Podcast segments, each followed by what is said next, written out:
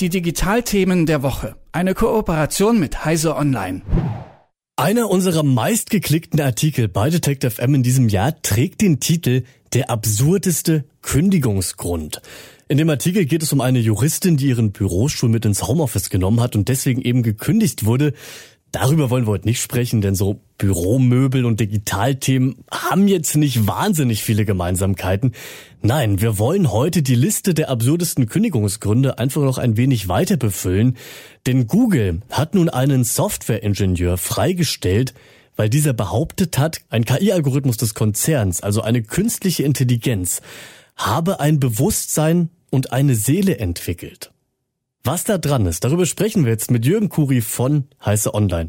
Jürgen, genauer gesagt geht es da um den Chatbot Lambda von Google. Als, als allererstes, was ist das denn für ein Chatbot? Was hat der für eine Funktion?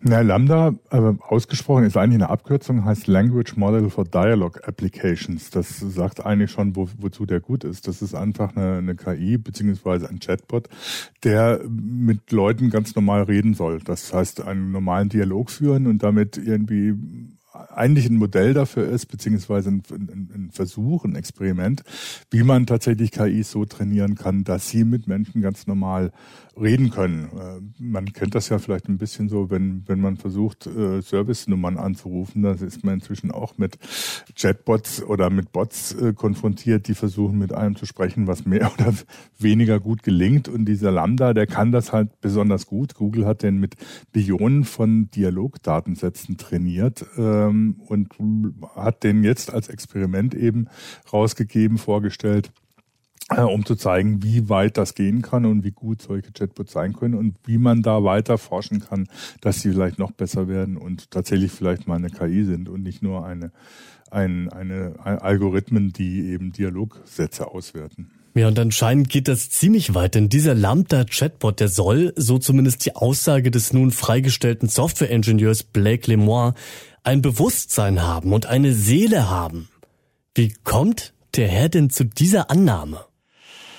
Ja, das ist eine gute Frage. Es ist natürlich so, wenn man mit äh, den ganzen Tag mit so einem Bot arbeitet und dann tatsächlich sehr beeindruckt ist, äh, wie weit der tatsächlich Dialoge führen kann, dann hat man das Problem, dass man da in, in, in so eine eigene, eigene Blase gerät und sich tatsächlich auf diesen Chatbot einlässt und ähm, plötzlich Dialoge mit ihm führt, die man vielleicht sonst mit Freunden führt.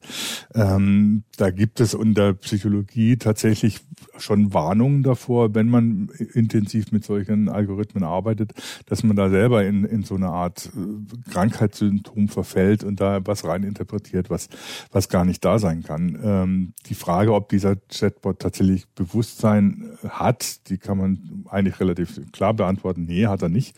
Ähm, er wertet im Prinzip nur statistisch aus und sehr ausgeklügelt aus, was es an, an Dialogen gibt, was er an Dialogen kennt, überprüft über mehrere Instanzen hinweg, was das das Realistischste ist, aus dem Wissen, das er aus den vorhandenen Dialogen hat, um dann eine Antwort zu geben.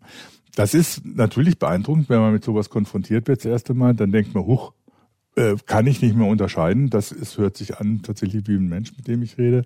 Ähm, was aber noch lange nicht heißt, dass so ein Ding Bewusstsein hat wenn man das philosophisch interpretiert, dann äh, ist es sowieso relativ schwer festzustellen oder festzulegen, was Bewusstsein ist. Aber es ist definitiv so, dass so eine Software noch kein Bewusstsein entwickelt haben kann. Nun wurde ja Blake Lemoire entlassen. Also der Herr, der eben meinte, dieser Bot, der hat doch ein Bewusstsein. Was ist denn nun der genaue Grund, warum dieser Herr entlassen wurde? Also so ein ich sag's mal ganz salopp, so einen kleinen Spinner dabei zu haben, der sich so gut mit seinem Bot, mit dem er arbeitet, versteht, dass er dem jetzt irgendwie Eigenschaften beimisst, ist ja grundlegend noch nichts ganz Verkehrtes. Aber hat Google da einfach Angst, in ein falsches Licht gerückt zu werden, da so eine KI mit Bewusstsein ja eben ganz neue ethische Fragen aufwerfen würde und die wollen sie nicht beantworten? Oder was ist da der Grund, warum der jetzt entlassen wurde? Na, der Grund ist eigentlich nicht der, dass er behauptet, der, der Jet Lambda hätte ein Bewusstsein entwickelt, sondern schlicht und einfach, dass er Geschäftsgeheimnisse verraten hat, nachdem die Google-Verantwortlichen ihm das eben nicht abgenommen haben und ihm gesagt haben, nee, der hat kein Bewusstsein, guck mal, dass du deinen Job machst. Sein Job war nämlich eigentlich darauf zu achten, dass von dieser KI keine Gefahren ausgehen, das heißt, dass es nicht äh, in eine falsche Richtung läuft. Ähm, Und äh, daraufhin hat er dann eben die Dialoge veröffentlicht und Google sagt, er hat schlicht Geschäftsgeheimnisse damit veröffentlicht und das können wir nicht zulassen. Solche Spinner in der, in der Firma zu haben, ist vielleicht für eine Firma wie Google tatsächlich nicht ganz schlecht, äh, weil sie unter Umständen auf neue Ideen kommen und ganz andere Herangehensweisen vielleicht möglich machen. Aber Google sagt, naja gut, das darf nicht so weit gehen, dass er irgendwie so über die Stränge schlägt und bloß weil er sich mit seiner Ansicht nicht durchsetzen kann, unsere Geschäftsgeheimnisse verrät. Ich meine, das Problem ist natürlich tatsächlich so, dass man, wenn man mit solchen KIs arbeitet, sich ganz neue ethische Fragen stellen. Das fängt damit an, was ist überhaupt ein Bewusstsein einer KI? Können wir überhaupt davon ausgehen, dass ein Bewusstsein einer künstlichen Intelligenz so aussieht wie ein Bewusstsein von einem Menschen?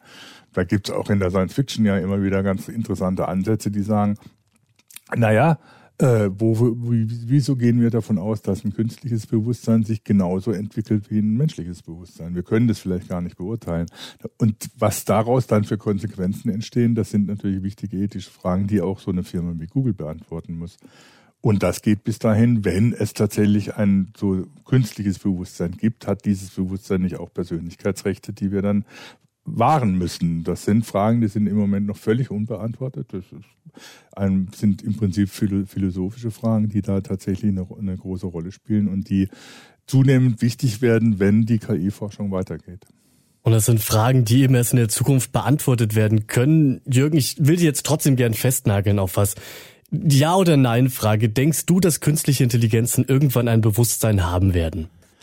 Ich denke schon. Das wird sicher nicht so sein, dass eine reine Software ein künstliches Bewusstsein entwickeln kann. Das wird eher in der harten KI äh, passieren. Das heißt, mit künstlichen Intelligenzen, die tatsächlich auch eine In In Inkorporierung besitzen. Das heißt, die mit der Umwelt äh, agieren können und nicht einfach nur als Software auf sie äh, äh agieren können. Aber ja, ich halte das für möglich, dass künstliche Intelligenzen Bewusstsein entwickeln. Die Frage ist nur, ob wir das dann, dann noch erkennen können oder ob die nicht ganz anders aussieht als das, was wir bislang unter Bewusstsein verstehen. Da hoffen wir mal, dass es nicht zu dystopisch alles irgendwann werden wird. Das sind die Einschätzungen von Jürgen Kuri von Heiße Online. Jürgen, ich danke dir. Die Digitalthemen der Woche. Eine Kooperation mit Heise Online.